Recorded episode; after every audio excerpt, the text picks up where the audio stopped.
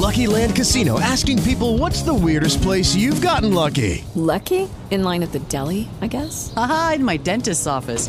More than once, actually. Do I have to say? Yes, you do. In the car before my kids' PTA meeting. Really? Yes. Excuse me, what's the weirdest place you've gotten lucky? I never win and tell. Well, there you have it. You can get lucky anywhere playing at LuckyLandSlots.com. Play for free right now. Are you feeling lucky? No purchase necessary. Void where prohibited by law. 18 plus. Terms and conditions apply. See website for details. With Lucky Land slots, you can get lucky just about anywhere. Dearly beloved, we are gathered here today to. Has anyone seen the bride and groom? Sorry, sorry, we're here. We were getting lucky in the limo and we lost track of time. No, Lucky Land Casino, with cash prizes that add up quicker than a guest registry. In that case, I pronounce you lucky. Play for free at LuckyLandSlots.com. Daily bonuses are waiting. No purchase necessary. Void where prohibited by law. 18 plus. Terms and conditions apply. See website for details.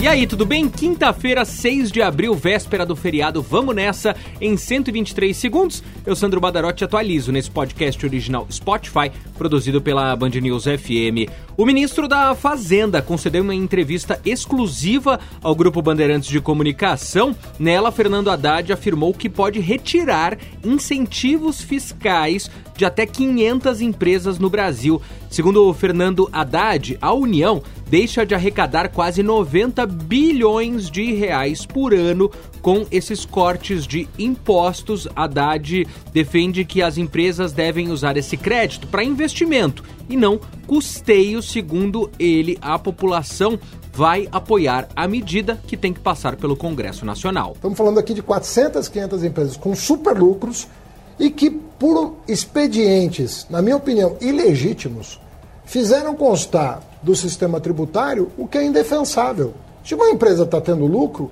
por que, que o governo vai entrar com dinheiro subvencionando essa empresa?